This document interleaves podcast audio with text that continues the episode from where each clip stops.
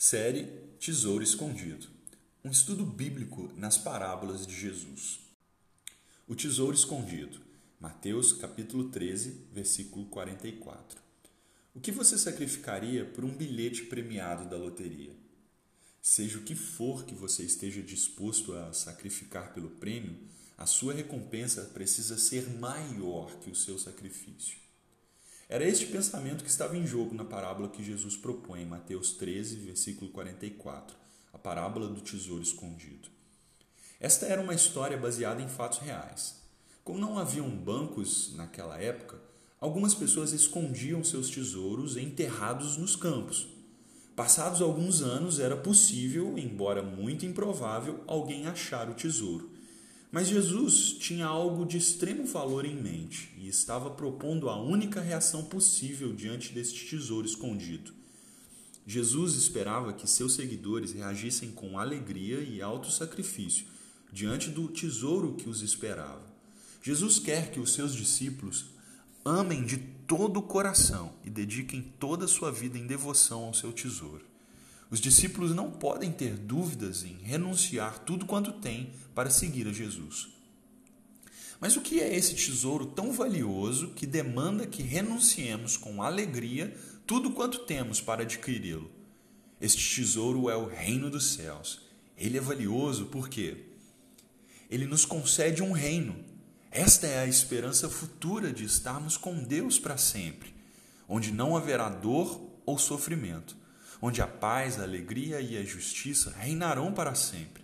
Este reino já pode ser experimentado agora pela influência do Espírito Santo de Deus que habita com aqueles que receberam o reino pela fé.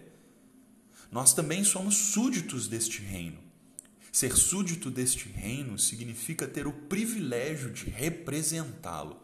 Além disto, os súditos deste reino não são meros súditos, são filhos do rei, o que os torna príncipes e princesas com acesso direto ao Santo Rei. Em terceiro lugar, este reino tem o valor do seu próprio rei. É comum em outros reinos os súditos serem explorados com altos impostos e até chamados a se sacrificarem em favor do rei. Porém, neste reino, o rei se sacrificou em favor dos seus súditos. Ele morreu para que rebeldes se tornassem súditos mediante a fé. E ao ressuscitar, garantiu que sua vitória sobre a morte fosse concedida a cada um dos seus seguidores. Irmãos, diante do supremo e inestimável valor deste reino, percebemos que não deixamos nada, nem nos sacrificamos verdadeiramente, apenas recebemos algo muito mais valioso que a nossa própria vida. A grande lição desta parábola é que todo alto sacrifício realizado para obter o reino é plenamente recompensado pelo valor do rei. Alguém disse: O reino de Deus é um tesouro celestial enterrado no campo deste mundo, pobre, falido e amaldiçoado. É de, um, é, um, é de um valor grande o suficiente para tornar imensamente rico por toda a eternidade cada um dos habitantes, pobres, miseráveis, cegos e pecaminosos. O tesouro inclui salvação, perdão, amor, alegria, paz, virtude, bondade, glória, vida eterna no céu, a presença de Deus sob seu sorriso e o próprio Cristo. Literalmente tudo de valor eterno é incluído no tesouro do reino. Só há uma forma de vivermos, buscando o reino em primeiro lugar o grande alvo do nosso coração não pode ser a fama, um relacionamento amoroso, o dinheiro, o conhecimento ou qualquer coisa aparentemente valiosa para este mundo caído. O único alvo do nosso coração deve ser glorificar ao Rei, anunciar o reino e demonstrar amor aos outros súditos através do nosso emprego, relacionamentos, estudos e serviço na igreja. Lembre-se, todo alto sacrifício é recompensado pelo reino que recebemos.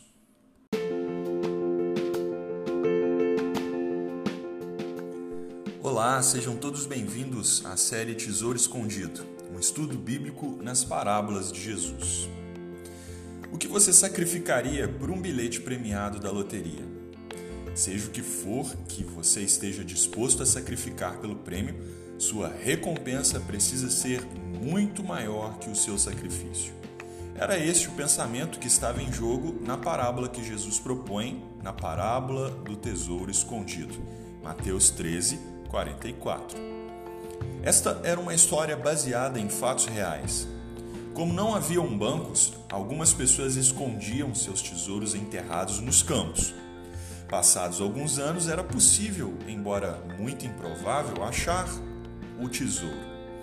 Mas Jesus tinha algo de extremo valor em mente e estava propondo a única reação possível diante deste tesouro escondido.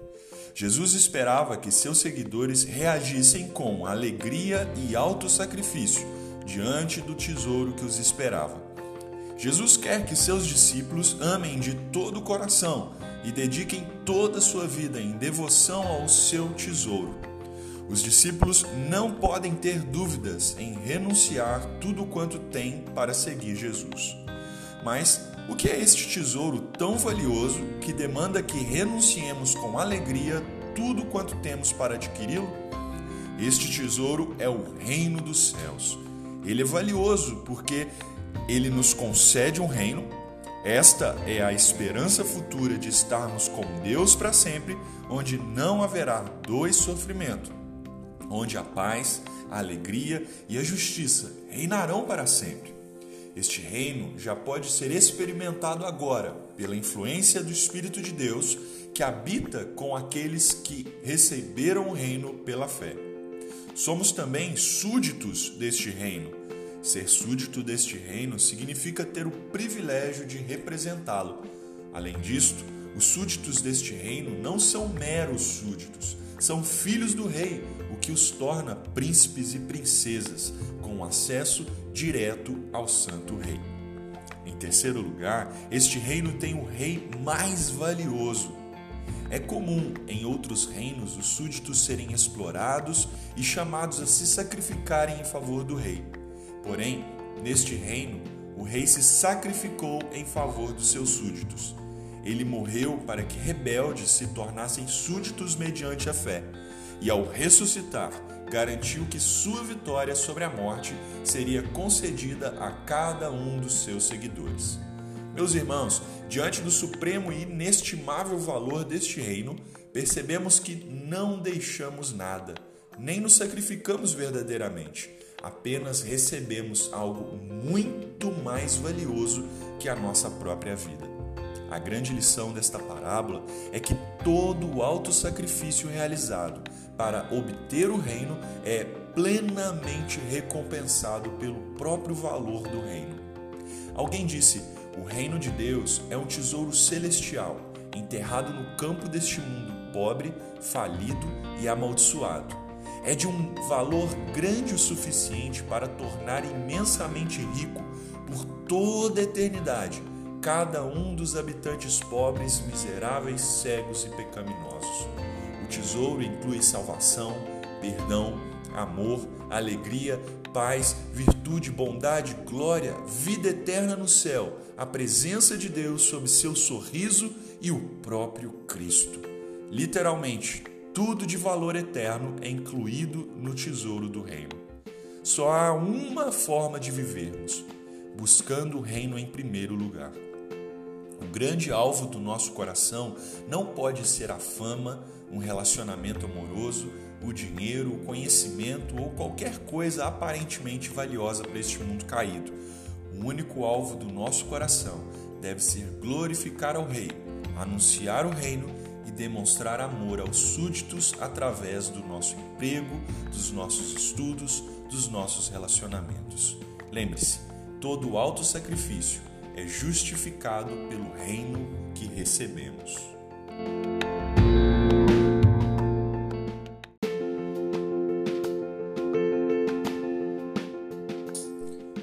Sejam todos bem-vindos à série Tesouro Escondido, um estudo bíblico nas parábolas de Jesus. Nós admiramos pessoas que gastam tempo em oração. Há uma história sobre Martim Lutero que quanto mais ocupado ele estivesse durante o seu dia, mais cedo levantava-se para orar. Será que você pode se orgulhar de ter uma vida de oração assim? Mas espere um instante. Ouça um relato de Lutero em uma carta de resposta ao seu amigo Felipe Melanchthon sobre sua rotina de oração. Você me exalta demais. Sua autoestima a meu respeito me envergonha e me tortura, visto que infelizmente me assinto aqui à vontade, endurecido e insensível. Ai de mim, orando pouco, lamentando pouco pela Igreja de Deus. Em resumo, eu deveria ter o espírito ardoroso, mas eu queimo na carne, lascívia, preguiça, no ócio, na sonolência. Já se passaram oito dias em que nada escrevi, não orei nem estudei. Isso se deu em parte por causa das tentações da carne, em parte porque sou torturado por outros encargos. Afinal, qual atitude Deus espera que tenhamos na oração? É sobre isso a parábola do fariseu e publicano. A terceira parábola de Jesus sobre oração nos ensina que Deus ouve as orações que dependem humildemente da sua misericórdia e não as de quem ora por meio de justiça própria. Jesus apresenta uma típica rotina religiosa dos judeus. Dois homens se apresentam para o momento da oração no templo.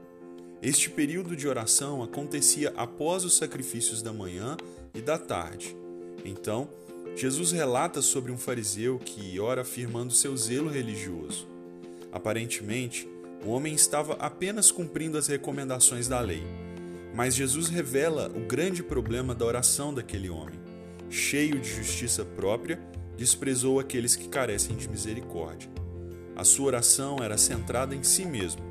Ele orava por e para si mesmo. Em contraste a este homem, estava lá atrás um publicano. Ele era um cobrador de impostos odiado por seu povo. Para os homens religiosos, os publicanos estavam na mesma categoria que assassinos e ladrões. Porém, sua postura na oração era de alguém humilde. Ele reconheceu sua posição diante de Deus e só podia clamar por misericórdia. Jesus então dá o seu veredito. O publicano desceu justificado e o fariseu não. Aquele que se humilhou diante de Deus foi exaltado por ele. Esta parábola responde a uma pergunta bem simples: qual o tipo de oração Deus ouve? Será que é aquela em que nos orgulhamos de ter cumprido as regras? Será aquele tipo de oração que podemos reivindicar as bênçãos de Deus por causa do nosso bom comportamento? Qual oração você pensa que Deus responde? O longo período de oração de Lutero, que nos inveja, ou a sua confissão de que necessita da misericórdia de Deus até para orar mais? A oração do fariseu orgulhoso ou do publicano quebrantado?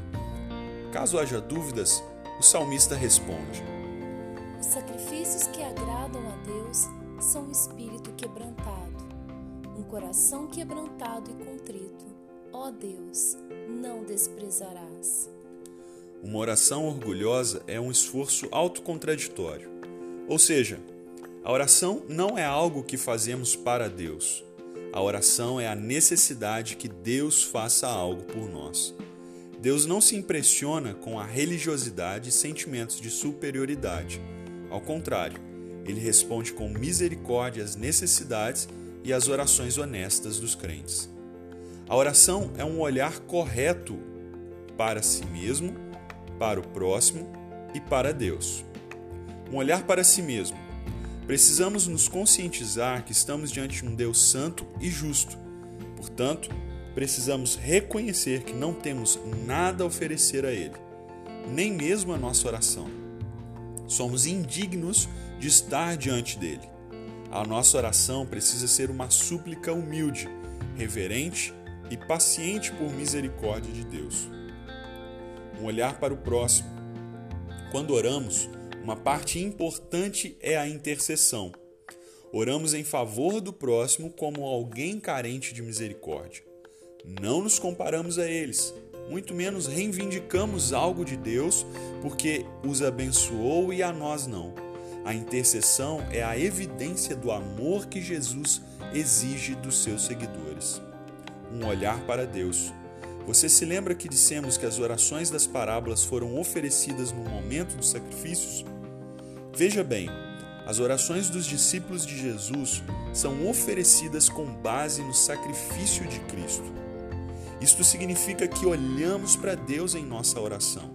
Olhamos para a cruz, nos humilhamos diante de Deus e clamamos por um pouco mais de misericórdia. Quando oramos, dizemos a Deus: Sim, Senhor, eu recebo teu perdão por meio de Jesus Cristo, meu Salvador e Senhor.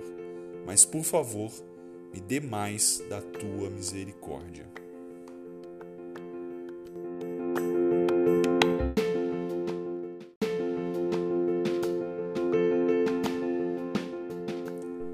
Olá, sejam todos bem-vindos à série Tesouro Escondido, um estudo bíblico nas parábolas de Jesus. A verdadeira riqueza. Lucas, capítulo 12, versículos 13 a 21. O homem rico levou seu filho em uma viagem ao interior para lhe mostrar a diferença entre ser rico e ser pobre. Na volta, seu pai perguntou: O que você aprendeu? O filho respondeu: eu vi que nós temos um cachorro em casa e eles têm quatro. Nós temos uma piscina que alcança o meio do jardim. Eles têm um riacho que não tem fim. Nós temos uma varanda coberta e iluminada com luz. Eles têm as estrelas e a lua. Nosso quintal vai até o portão de entrada. Eles têm uma floresta inteira. Antes que seu pai falasse alguma coisa, o filho concluiu: Obrigado, pai por mostrar o que é a verdadeira riqueza. E o que é a verdadeira riqueza? É sobre isto a parábola do rico insensato. Jesus conta essa parábola ao ouvir um pedido de intervenção numa briga familiar. Alguém queria que Jesus julgasse um caso entre irmãos. A herança não havia sido dividida corretamente. O irmão prejudicado clamou por justiça Jesus, por meio da parábola, redirecionou o foco do clamor, como que a dizer: olha primeiro para ti mesmo. Jesus não deixou ser usado por alguém que estava motivado por ganância. A parábola conta a história de um homem rico. Sua propriedade havia sido muito próspera na produção de cereais. Foi tão grande que não podiam ser armazenados. Então, ele decidiu ampliar os armazéns para recolher toda a produção. Seria o suficiente para muitos anos. Descanso garantido para sua alma. Porém, Deus lhe trouxe uma sentença. Sua alegria não duraria muito tempo. Naquela mesma noite, ele morreria. Aquela farta produção não seria desfrutada pelo homem ele não teria nem mesmo certeza quem ficaria com a sua riqueza. Jesus concluiu sua parábola com a afirmação da pobreza espiritual daquele homem rico. Ele havia investido muito para ter grandes riquezas nesta terra, mas não investiu nada em seu relacionamento com Deus. Nós aprendemos um grande princípio aqui a verdadeira riqueza que traz paz à alma dos discípulos de Jesus é um relacionamento produtivo com Deus. Esta mensagem não é difícil de entender, ela é difícil de engolir. Não estamos preparados para lidar com o fato de que nossa riqueza, seja material, intelectual ou até mesmo social, não dá qualquer segurança na vida após a morte. Se pensarmos com clareza, nem mesmo para esta vida. As riquezas não trazem a paz e o descanso que tanto ansiamos, mas que apenas Cristo. O dinheiro acaba, o conhecimento nunca é suficiente, os amigos vão embora e o corpo adoece. Mas a paz, a segurança e o descanso dados por Cristo são inesgotáveis e duram para sempre. Aquele homem que pediu a intervenção de Jesus queria garantir a estabilidade financeira nesta vida. Porém, Jesus o alertou, e a nós também, quanto ao desejo que facilmente é capaz de nos corromper e nos impedir de entrar no reino de Deus: o amor ao dinheiro. uma verdade popular é dita sobre a riqueza. A quantidade de bens que temos não definem quem nós somos, mas a forma como usamos o dinheiro revela o nosso verdadeiro ser. Os discípulos de Jesus usam as suas riquezas para a glória de Deus, seja pouco ou seja muito que eles tenham. O que evidencia o caráter do verdadeiro discípulo é a sua generosidade, liberalidade, contentamento com o que Deus dá. Jesus promete uma vida abundante a todos aqueles que nele creem. Jesus, por amor a nós, se fez pobre para que, por meio da sua pobreza, nos tornássemos ricos. Então, abandone a sua confiança nas riquezas deste mundo, creia na promessa de paz, alegria e descanso que Jesus Cristo faz e receba uma vida plena com Deus. Nossa maior busca na vida não deve ser uma aposentadoria farta, muitos bens adquiridos, casa na cidade e na praia. A verdadeira riqueza de um discípulo de Jesus é conhecer o amor de Deus e poder compartilhá-lo com outras pessoas. Jesus disse: Onde estiver o seu tesouro, aí também estará o seu coração.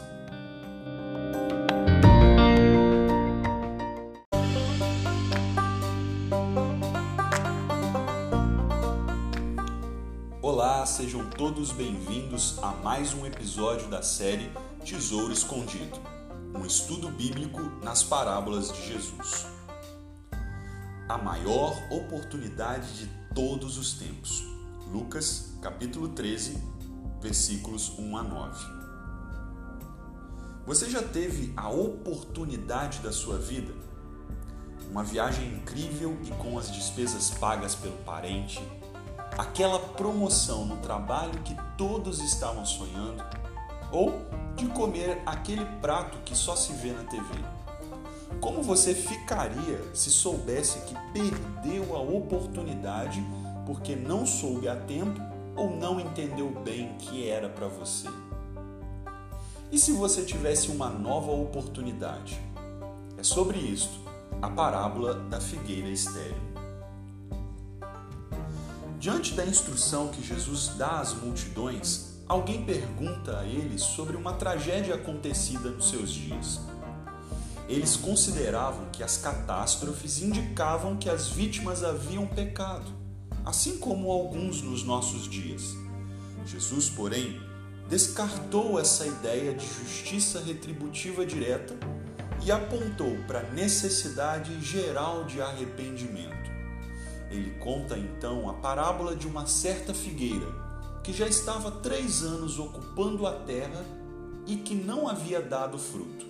Então, o proprietário decide arrancá-la, mas o trabalhador solicita dedicar mais um ano de cuidado especial à figueira.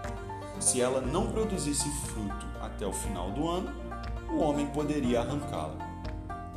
Fica evidente pelo contexto que Jesus está advertindo os seus ouvintes que, Embora a misericórdia suspenda o juízo, o arrependimento ainda é requerido para aqueles que desejam entrar no reino. A falta de arrependimento leva a um juízo certo. Todos nós seremos responsabilizados diante de Deus pela forma como levamos nossa vida.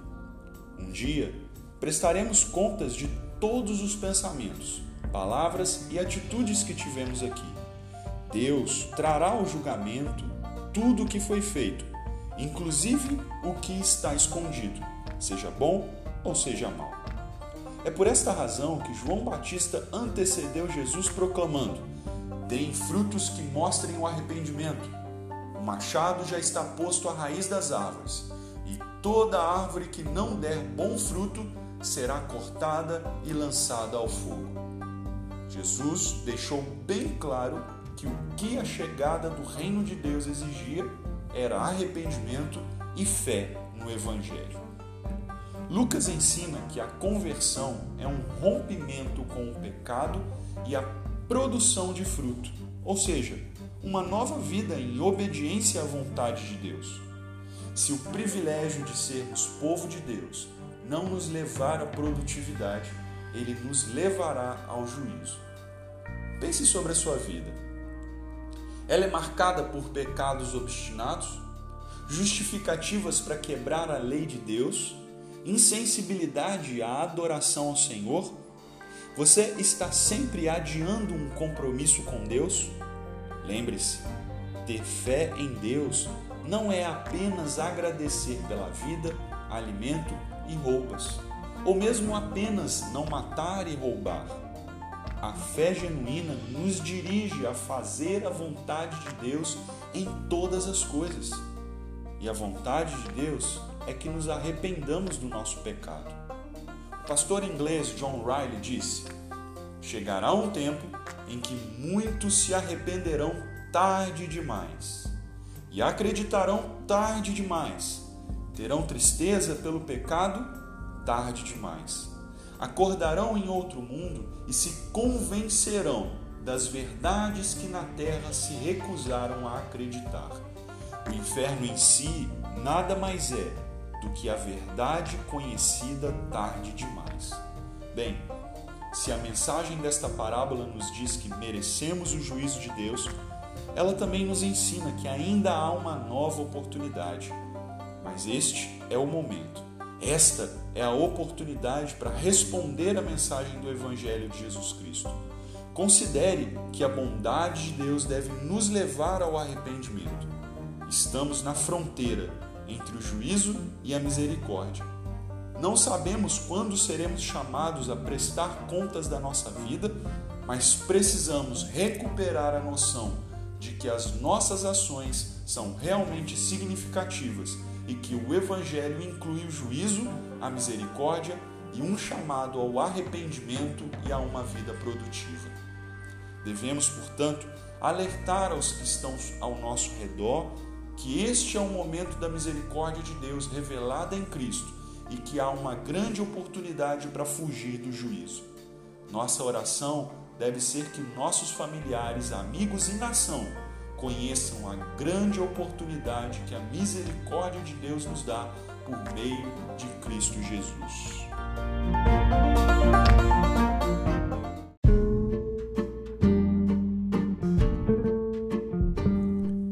Olá, sejam todos bem-vindos a mais um episódio da série Tesouro Escondido, um estudo bíblico nas parábolas de Jesus.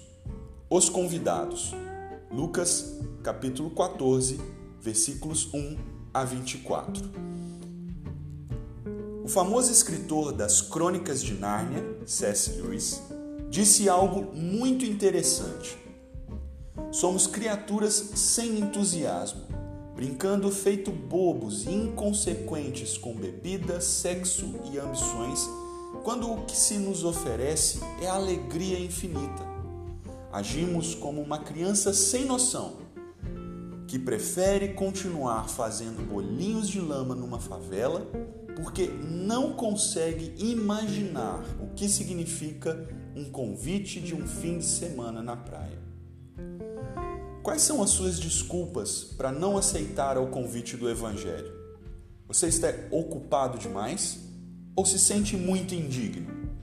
É sobre isto, a parábola do grande banquete. Jesus estava participando de um banquete. Ele já havia ensinado sobre misericórdia e compaixão aos marginalizados, mostrando assim que ninguém é tão desprezível a ponto de ser rejeitado para estar em sua presença. Jesus ensinou também sobre a humildade. Ninguém deve buscar honrar a si próprio, pois pode ser humilhado diante de todos por esta razão. Diante destes ensinos, Alguém diz a Jesus: Feliz aquele que comer no banquete do reino de Deus. Esta era uma afirmação inocente, mas cheia de orgulho nacional e desprezo pelos outros. Os líderes religiosos estavam convictos de que herdariam o reino de Deus por causa da sua origem. Então, Jesus contou uma parábola. Um homem havia preparado um grande banquete. Conforme o esperado, enviou seu servo para trazer os convidados. Porém, estas pessoas estavam ocupadas demais com as suas coisas para participar do banquete. as desculpas não eram suficientes para a rejeição ao convite. Por isso, justamente irado, o homem envia seu servo a convidar aqueles que eram os mais desprezados, pobres e necessitados para o banquete. Como ainda havia lugar, o servo foi enviado mais uma vez para trazer a todo custo aqueles que se consideravam indignos de comparecer à festa. O anfitrião desejava ser honrado por aqueles que não tinham honra e desonrar aqueles que pensavam tê-la. O objetivo de Lucas é demonstrar que alguns que têm muita certeza de que estarão no dia do banquete do reino de Deus poderão não estar lá. A resposta esperada pelo convite ao reino de Deus é uma humilde, feliz e disposta aceitação. Lucas nos ensina que Deus trará ao seu reino aqueles que são desonrados neste mundo e envergonhará os que se sentem dignos do reino, mas desprezam o convite do Evangelho. Naqueles tempos, em certas localidades, a recusa ao comparecimento a um banquete era o mesmo que declarar guerra. Jesus então apresenta as desculpas para mostrar que os convidados estavam desonrando o anfitrião. Assim são todos aqueles que rejeitam o convite do Evangelho. Podemos dizer que rejeitam a oferta de paz com Deus e assumem sua postura de inimizade contra Ele. A recusa às ofertas do Evangelho frequentemente se desculpam com os nossos compromissos, obrigações, relacionamentos, negócios e até nossos divertimentos pessoais. Mas, amigo, veja bem o que se diz quando usamos estas desculpas. É algo do tipo: Puxa vida, Deus, é muito importante ter uma religião, mas por agora preciso resolver as minhas coisas. Talvez mais tarde, quem sabe. Na realidade, essa recusa demonstra a incredulidade e a indisposição para com Deus. Não importa a vida eterna, não importa um relacionamento com Deus, não importa o que ele diz e muito menos o que ele fez, mas você precisa saber como ele nos fez este convite. Ele enviou seu filho Jesus Cristo para pagar pelo preço dessa nossa rebeldia ao morrer na cruz. Mas Jesus ressuscitou e nos convida a participar com ele de um grande banquete em seu reino de paz. Então, reveja sua situação com Deus. Tem certeza que você deveria recusar o convite do Evangelho? O que pode ser mais importante que a vida eterna? O que pode ser mais importante que participar de um banquete com Deus? Se arrependa destas desculpas e receba este convite oferecido por meio de Cristo. Você será muito bem-vindo ao banquete do Reino. Talvez você não se sinta digno, é verdade, não somos. Mas se a graça de Deus nos trouxer ao seu banquete, ela nos tornará honrados diante do anfitrião, que não será apenas o anfitrião, mas nosso Pai, que nos chama a sentar à mesa juntamente com outros irmãos.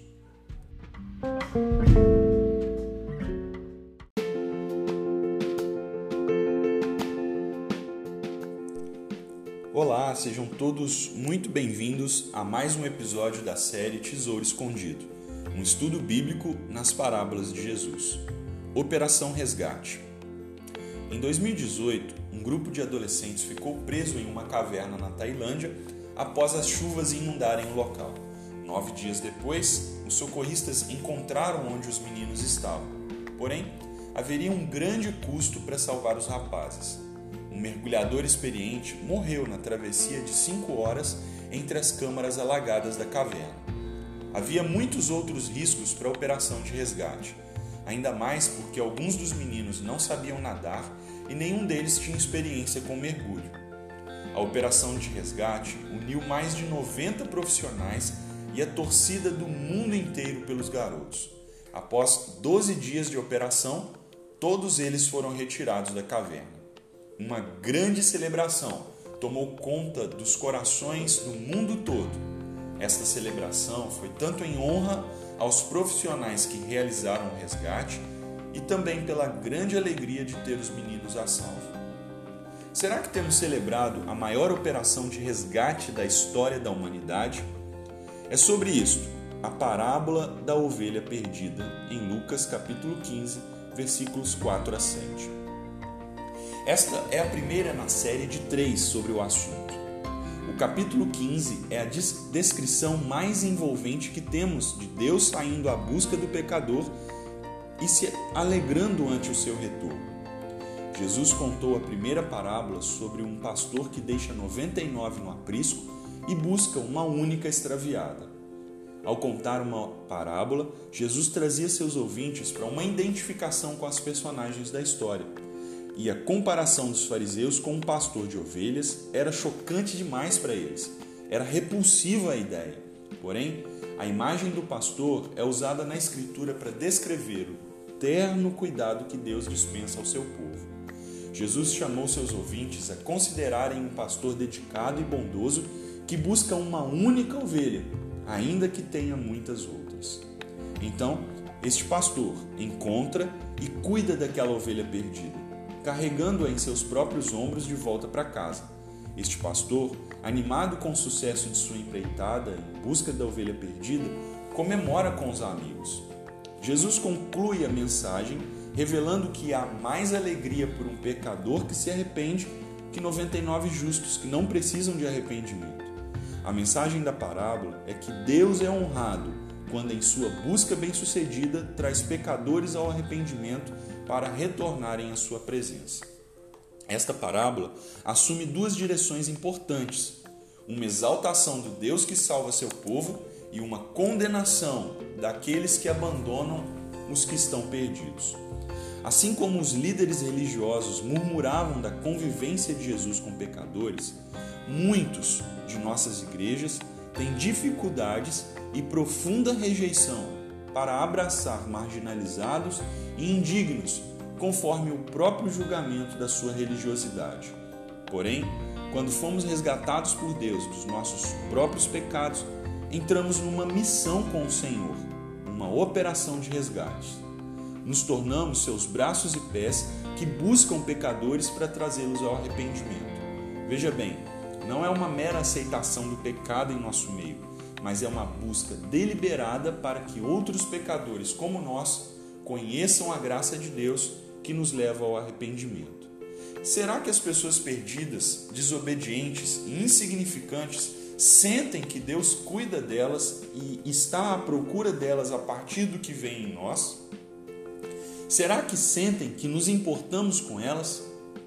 Nós precisamos orar por essas pessoas, mostrar que nos importamos e contar a elas sobre esse pastor maravilhoso. Assim, quando as vermos conosco, poderemos festejar em honra ao Deus Salvador. É neste ponto que a parábola exalta Deus. Ele é digno de ser honrado por ter enviado seu filho para nos salvar. Sua busca é amorosa, cuidadosa, dedicada e sacrificial. Ele precisou morrer no caminho para nos salvar. Porém, não temos um Salvador morto. Ele ressuscitou e está vivo. Ele recebe com muita alegria todos aqueles que aceitam seu sacrifício em seu favor. Esta é a mensagem do Evangelho. Diante dela, somos chamados a nos arrepender de tudo aquilo que nos faz desgarrar do bom pastor e confiar em Jesus que veio para nos salvar.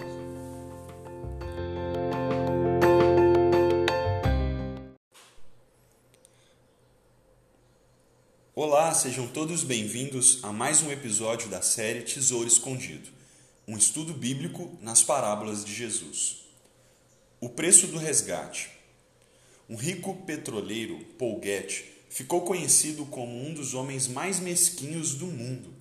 Além dos fatos bizarros sobre sua mesquinhez, o que marcou sua história foi que ele se recusou a pagar o resgate do sequestro do próprio neto. Ele estava convencido que era uma armação do garoto e a sua mãe. Após muitos meses de negociação, o homem emprestou a juros de 4% ao ano o dinheiro ao pai do menino para pagar o resgate. Este homem, com certeza, não foi lembrado após a sua morte. A nota sobre sua morte em um jornal de 1976 diz tudo sobre ele. O homem mais rico, mais solitário e mais mesquinho do mundo faleceu. Durante seus 84 anos, não deu um centavo a obras de caridade. Esta história choca, não é mesmo? O que você faria para recuperar alguém próximo? Algum valor seria demais para você? Quais seriam os esforços que você empreenderia para isto? É sobre isto a parábola da moeda perdida. Esta parábola, como a da ovelha perdida, é uma analogia às ações de Deus em busca de pecadores. Jesus contou mais esta história sobre a busca de algo perdido. Desta vez, destacou uma mulher que, embora tivesse dez moedas, que valiam um dia de trabalho cada uma, buscou com muita diligência que se perdeu. Quando achou, com alegria, convidou amigas e vizinhas para celebrar uma festa.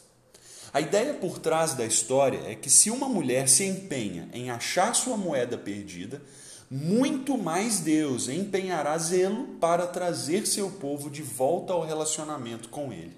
Deus toma a iniciativa, busca de forma zelosa, recupera e se alegra com o que lhe pertencia.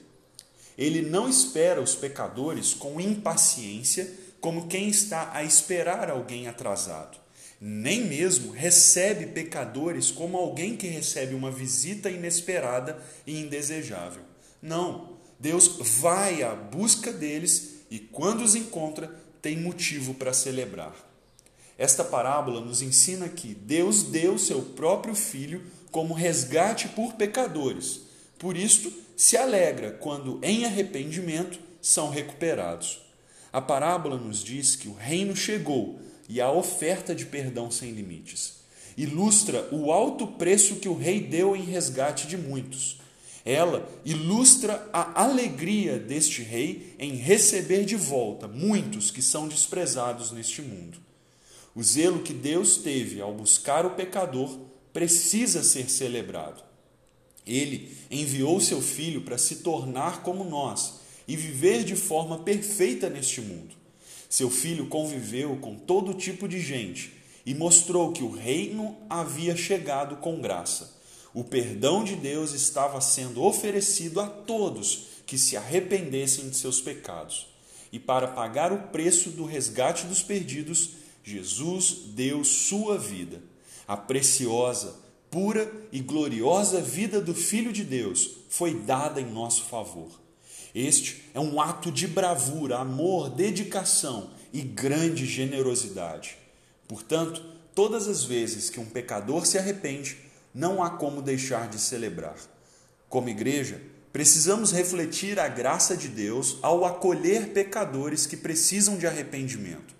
Este mundo é cruel, abusivo e opressor quando anunciamos a salvação por meio de Cristo e a restauração da dignidade do ser humano à imagem de Deus que o Evangelho traz, estamos anunciando que Deus está procurando pecadores.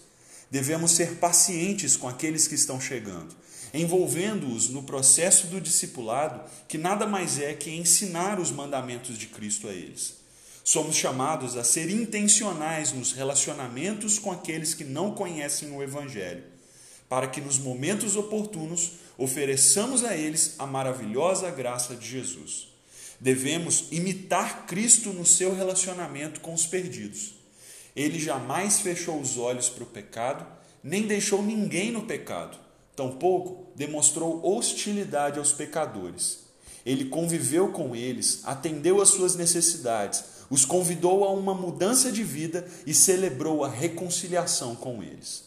Não podemos ser mesquinhos e pensar que a graça de Deus é apenas nossa. Como igreja, devemos estar prontos a pagar o preço para o resgate de muitos que estão perdidos neste mundo.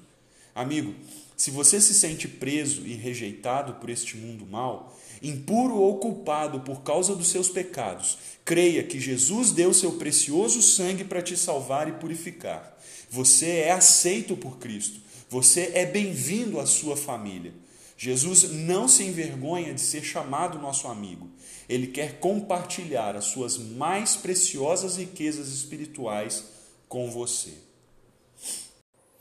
Olá, sejam todos muito bem-vindos a mais um episódio da série Tesouro Escondido, um estudo bíblico nas parábolas de Jesus. O resgate paterno. O famoso pintor holandês Rembrandt, do século XVII, pintou uma de suas mais famosas obras próximo de sua morte. O Retorno do Filho Pródigo tem sido considerado por muitos uma das mais belas obras de todos os tempos. Profundamente comovente, ela retrata o reencontro do filho pródigo com o pai, ao mesmo tempo que é observada pelo filho mais velho. Estudiosos da arte comentaram sobre a obra. Rembrandt é tanto o filho mais velho da parábola quanto o filho mais novo. Ambos precisavam dos braços de um terno pai. Fica claro porque o artista enfatizou a figura principal da pintura, o envolvente abraço do pai. Enquanto a mão direita é fina e oferece acolhimento, a mão esquerda é forte e oferece segurança. Esta é uma boa lembrança do que todos nós precisamos. É isto que Jesus retrata em sua parábola sobre o filho pródigo. Esta é, muito provavelmente, a mais conhecida de todas as parábolas. É tida por alguns como o evangelho dentro do evangelho. Alguns autores chamam esta parábola de o pai compassivo e os dois filhos perdidos. Jesus conta sobre um filho que pede a herança antecipada ao seu pai. Com certeza, foi um pedido muito ousado que demonstrava falta de respeito. Para o menino, pouco importava o pai, o que ele mesmo queria era viver de acordo com seu próprio jeito. Em seguida, o moço vai para longe de casa e gasta tudo quanto tem de forma irresponsável a ponto de chegar à miséria. Parece que o jovem colheu o que havia plantado. No fundo do poço, se lembra do conforto de sua casa e deseja voltar. Será que seria recebido de volta? Não importava, ele tentaria, ainda que fosse para viver como empregado onde era senhor. Ao chegar às redondezas da casa, o moço é visto por seu pai. Neste momento, espera-se um caminho árduo, trêmulo, e cabisbaixo até a casa, ensaiando novamente as palavras que falaria ao pai. O que será que aconteceria no encontro? Um sermão? O pai despacharia o moço? Enviaria ele para o pior serviço da fazenda? Não. O homem corre ao seu encontro, o recebe com compaixão, cuida dele e prepara uma festa para celebrar, pois o filho que estava morto reviveu, estava perdido, foi achado. Enquanto isto, o filho mais velho percebe a festa e fica irado ao saber que se tratava da comemoração pelo retorno do irmão e se recusa a entrar para comemorar o que ele considerava um absurdo. Amorosamente, o pai sai para conversar com o filho e convencê-lo a entrar. Porém, talvez com a ideia de que precisaria repartir a herança novamente com o mais moço, o irmão mais velho acusa o pai de favoritismo em receber o filho mais novo de volta com uma festa. Então, o pai o lembra de que sempre esteve com ele e tudo quanto tinha era do rapaz. Era mais que justo em celebrar a restauração do irmão à família. Esta parábola ilustra a atitude de Deus e a, atitude dos fariseus diante de pessoas que se arrependem. Esta história é uma demonstração do amor paterno e perdoador de Deus, tanto para os que estão quebrantados pelo pecado, quanto pelos que são cheios de justiça própria e julgam os outros. Em resumo, esta parábola nos ensina que Deus recebe em amor os que se voltam a Ele em arrependimento e convida os que se sentem justos a experimentar o amor paterno de Deus. Esta parábola exalta o amor de Deus por pecadores. Ele é compassivo, misericordioso e perdoador. Deus não impõe cargas pesadas aos que retornaram, não os relega a um canto da casa. Deus os recebe de volta, restaura a convivência familiar e celebra sua chegada. A parábola é um convite para que reconheçamos nossa falência e a nossa indiferença é um convite para que voltemos a experimentar um relacionamento com Deus. O filho pródigo é um retrato daqueles que buscam viver do seu próprio jeito, daqueles que já esgotaram todos os seus recursos, sua saúde, seus relacionamentos em busca de alegria e plenitude. Gastaram tudo em troco de nada. Se você se sente assim, venha experimentar a alegria e plenitude na presença do Pai. Por outro lado, há aqueles que são como o filho mais velho. Estão descontentes com a alegria da presença do Pai, se sentem como escravos e vivem em torno apenas de suas obrigações religiosas. Reivindicam coisas de Deus por seu trabalho duro em favor da religião. Estão amargurados com a graça. A estes, Deus os convida a experimentar tudo quanto tem como deles mesmo: a fé, o amor, a esperança a aliança do compromisso familiar, a alegria que vem por meio da compreensão da misericórdia e do perdão de Deus apresentados pelo Reino. A todos, Jesus diz: venham, juntem-se a esta grande celebração da graça de Deus, venham aos braços paternos do Pai que os resgatou, sintam-se seguros e cuidados. Foram estes mesmos braços que foram estendidos na cruz.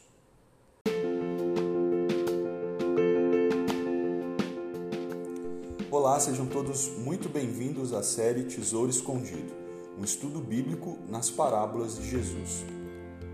Negócios de família. Filho de um árabe muito rico que estudava no estrangeiro, enviou uma carta à família dizendo: O país é ótimo, as pessoas são amáveis e o estudo vai indo bem. Porém, estou muito envergonhado de ir à faculdade com minha Ferrari enquanto os meus amigos e professores chegam de trem. Dias depois, o garoto recebe uma carta do pai. Querido filho, enviamos 20 milhões de dólares para sua conta. Pare de nos envergonhar e compre um trem para você também.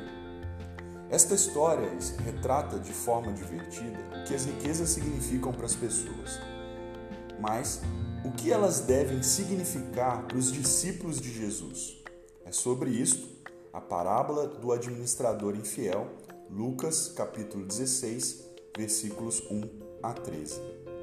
Um certo homem é acusado de esbanjar o dinheiro do seu empregador. Diante da ameaça do desemprego, ele age fraudulosamente para garantir um futuro em um outro local de trabalho. O homem se aproxima de alguns devedores do seu patrão renegocia a dívida com eles, abatendo de forma desonesta o valor devido. Diante desta postura rápida e astuta, o homem é elogiado pelo patrão. Não devemos pressupor que Jesus está elogiando o comportamento do administrador infiel. A atitude do administrador foi injusta, porém eficaz. Ele esbanjou o dinheiro do patrão, que levou à acusação feita no início da história. Além disso, fez com que seu senhor perdesse ainda mais com os abatimentos que deu aos devedores o elogio que o homem faz ao seu mordomo não é pela sua falcatrua, mas por sua astúcia em assegurar que não ficasse na rua da amargura enquanto fosse demitido. A chave para a compreensão desta parábola está mais adiante quando Jesus diz: Os filhos deste mundo são mais astutos no trato entre si do que os filhos da luz. Ou seja, se os ímpios agem de forma astuta para garantir seu futuro em um mundo que está prestes a terminar, muito mais os crentes deveriam ser sábios para agir conforme a realidade do reino de Deus que está prestes a se consumar. A grande mensagem desta parábola é: os discípulos de Jesus devem administrar seus recursos à luz da realidade do reino de Deus prestes a se consumar. O apelo nesta história é para que os discípulos de Jesus usem as riquezas de forma correta. As riquezas podem facilmente dominar e corromper qualquer pessoa. Portanto, os seguidores de Jesus devem usá-la de forma que, quando este mundo acabar, Deus lhes receba em sua habitação eterna. Como um mordomo infiel, os crentes devem se perguntar: o que fazer agora? Assim, devemos planejar o uso dos nossos recursos de forma sábia para que tudo que temos glorifique a Deus. Não podemos economizar apenas em vista algum bem a ser adquirido, uma viagem a ser feita ou mesmo uma aposentadoria mais confortável. O gerenciamento das nossas riquezas deve ser feito em vista à eternidade. Portanto, a generosidade, a misericórdia, o desprendimento e a glória de Deus devem equilibrar nossas contas aqui na terra. Por outro lado, não devemos esbanjar nosso dinheiro. Esta é normalmente uma postura idólatra que tenta alcançar felicidade por meio de se obter tudo que o dinheiro pode comprar. O desprendimento é louvável desde que haja um objetivo maior que a nossa autossatisfação. Um dia, o dinheiro perderá o seu valor. Por esta razão, devemos utilizá-lo agora de forma sábia para a glória de Deus e em favor do seu reino.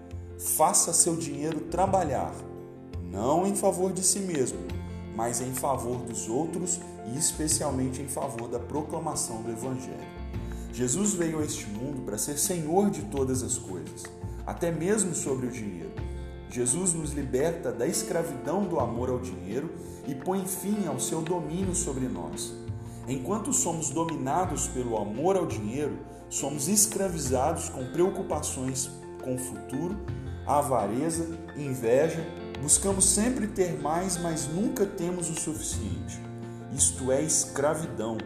Porém, quando nos arrependemos deste amor idólatra que nos destrói e nos submetemos pela fé ao Senhor Jesus, recebemos toda a provisão necessária para a vida.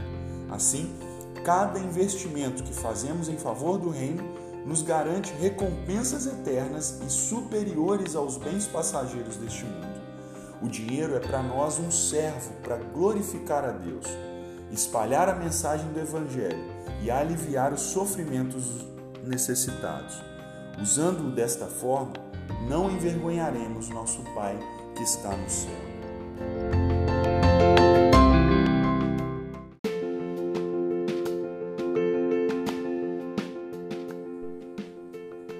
Olá, sejam todos bem-vindos a mais um episódio da série Tesouro Escondido, um estudo bíblico nas parábolas de Jesus. Não aceitamos dinheiro. Dinheiro é o meio usado para trocar serviços e bens. O valor que aquele papel ou moeda tem é atribuído por fenômenos e interações entre o mercado e o governo de cada país. Em alguns lugares, nós vemos uma placa escrito: não aceitamos este ou aquele tipo de pagamento.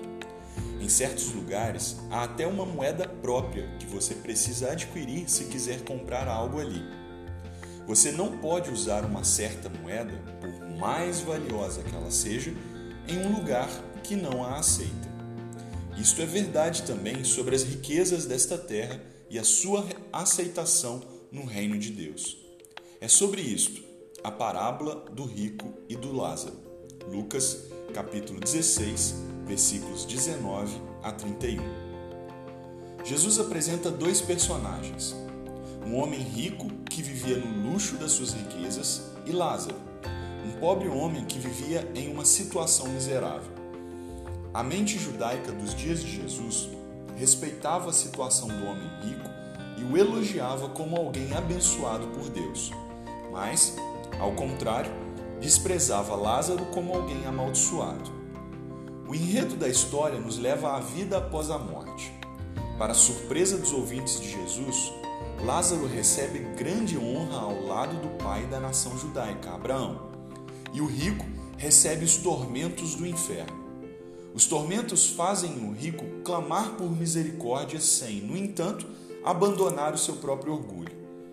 Ele pede para ser refrescado por Lázaro.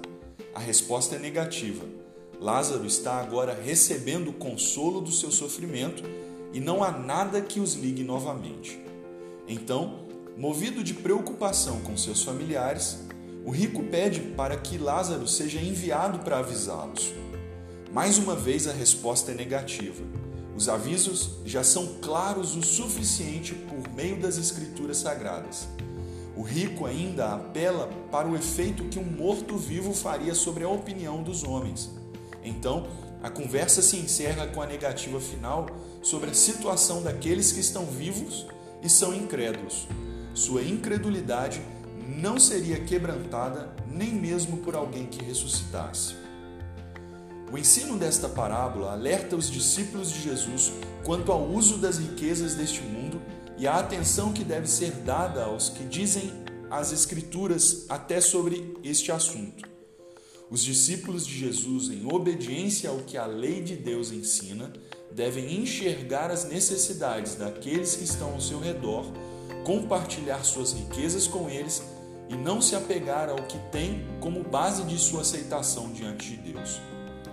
Nossa cultura nos faz ver o homem rico desde o início como alguém mau e merecedor da perdição eterna, e Lázaro como alguém que desde o início é digno de ser recebido no céu.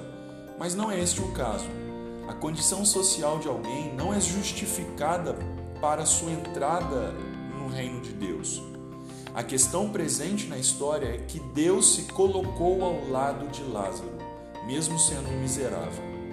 Por esta razão, Deus pode muito bem se identificar com pessoas pobres neste mundo ou quem quer que seja, pois a situação de miséria não impede a relação de alguém com Deus. Foi este o pecado do homem rico.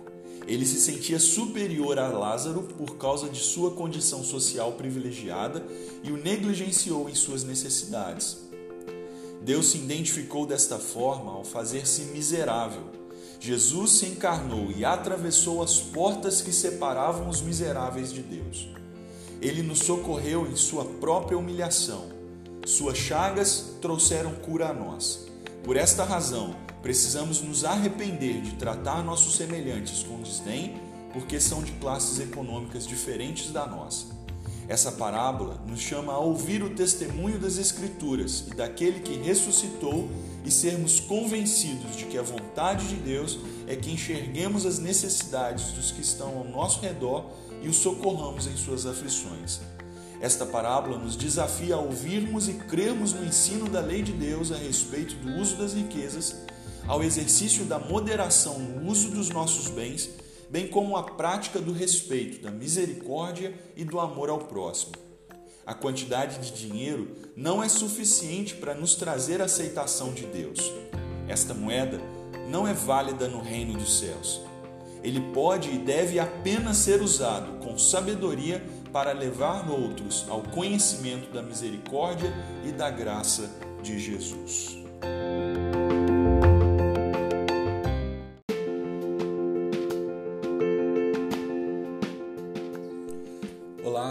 Todos bem-vindos a mais um episódio da série Tesouro Escondido, um estudo bíblico nas parábolas de Jesus.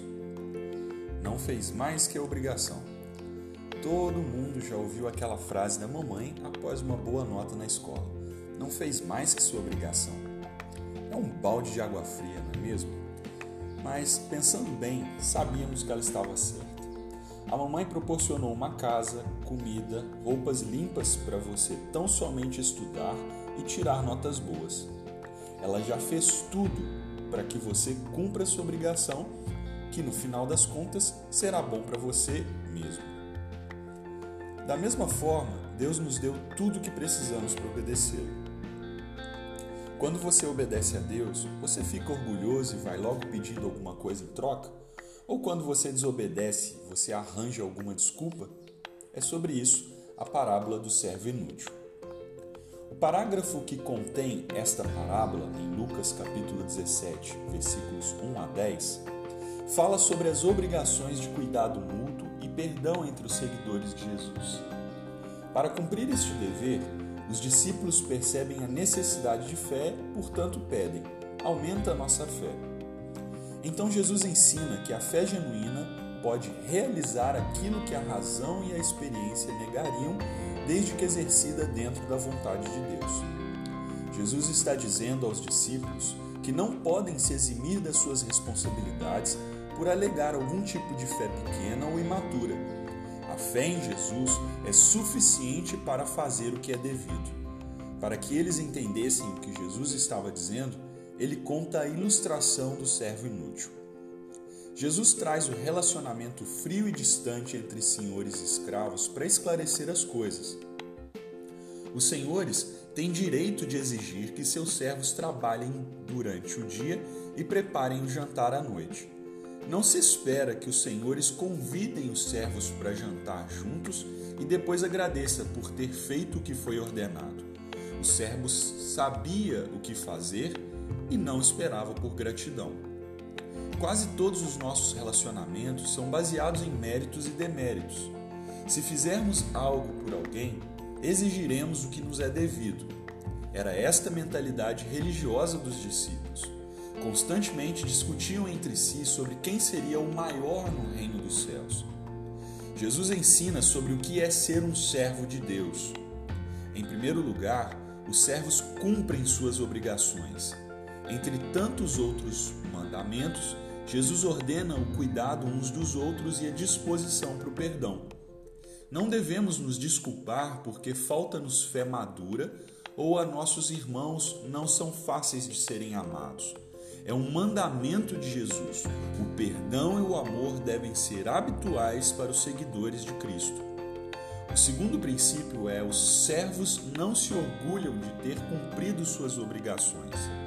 Um provérbio judaico bendice esta verdade da seguinte forma: Se muito fizeste na lei, não reivindica mérito para ti mesmo, pois para isto mesmo foste criado. Os seguidores de Jesus não reivindicam bênçãos de Deus ou fazem exigências a Ele por terem cumprido suas obrigações. Jesus ensina estes servos a se considerarem como servos inúteis. Isto não significa que são imprestáveis, mas que fizeram o que era devido e não merecem elogios por isto. Por fim, os servos cumprem sua obrigação e não se orgulham disto porque seu senhor foi o modelo supremo de servo. À primeira vista, pode parecer que Jesus é um senhor perverso que só cobra de seus seguidores. Porém, ele mesmo se fez servo para nos conquistar para Deus. Ele obedeceu até a morte, morte de cruz para nos salvar e nos atrair a Ele. Jesus não exige nada do que já tenha feito por nós. Por esta razão, quando confiamos nele verdadeiramente, abandonamos nosso orgulho e nossas reivindicações e o servimos com humildade em tudo quanto nos ordena. E na verdade, quando formos recebidos em sua glória, ele nos dirá: servos bons e fiéis.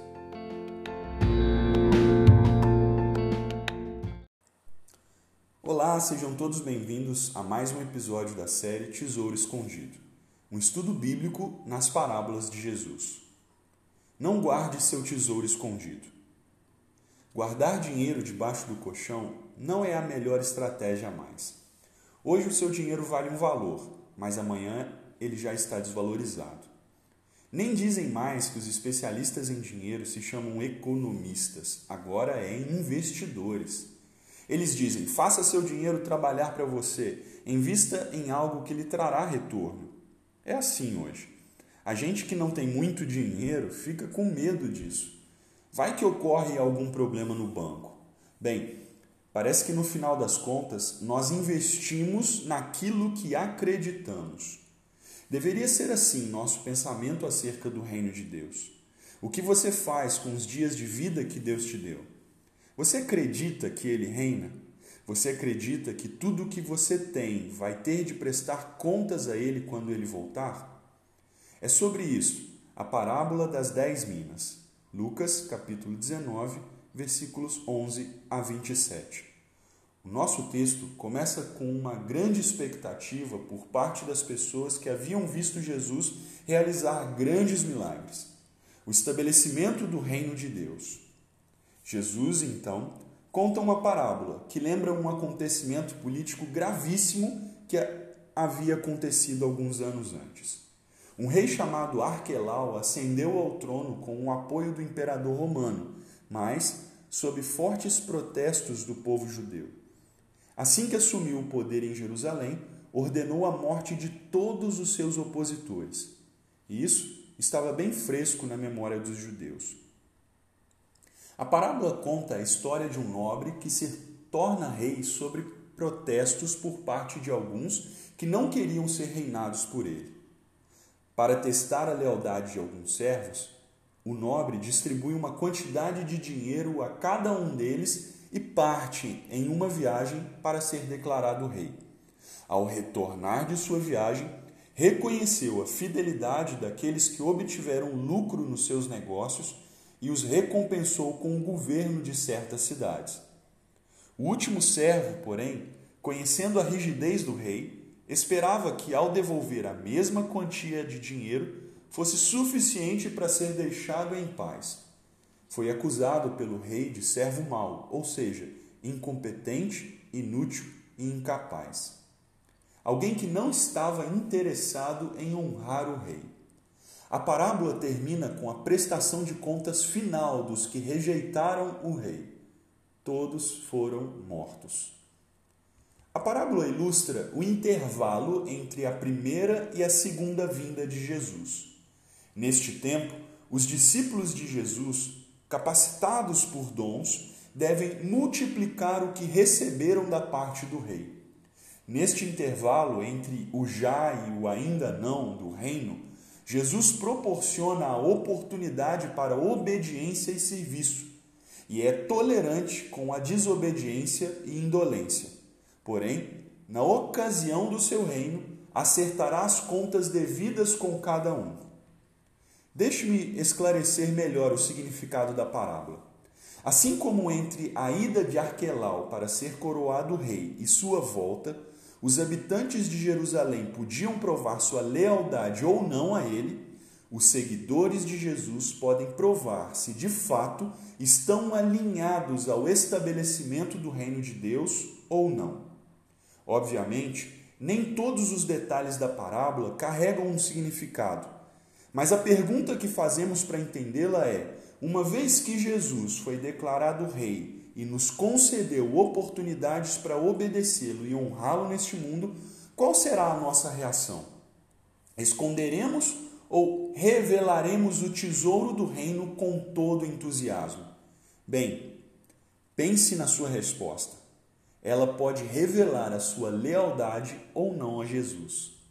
Os seguidores de Cristo recebem oportunidades únicas de investir sua vida, relacionamentos, dons sobrenaturais, habilidades naturais, recursos e dinheiro no reino de Deus.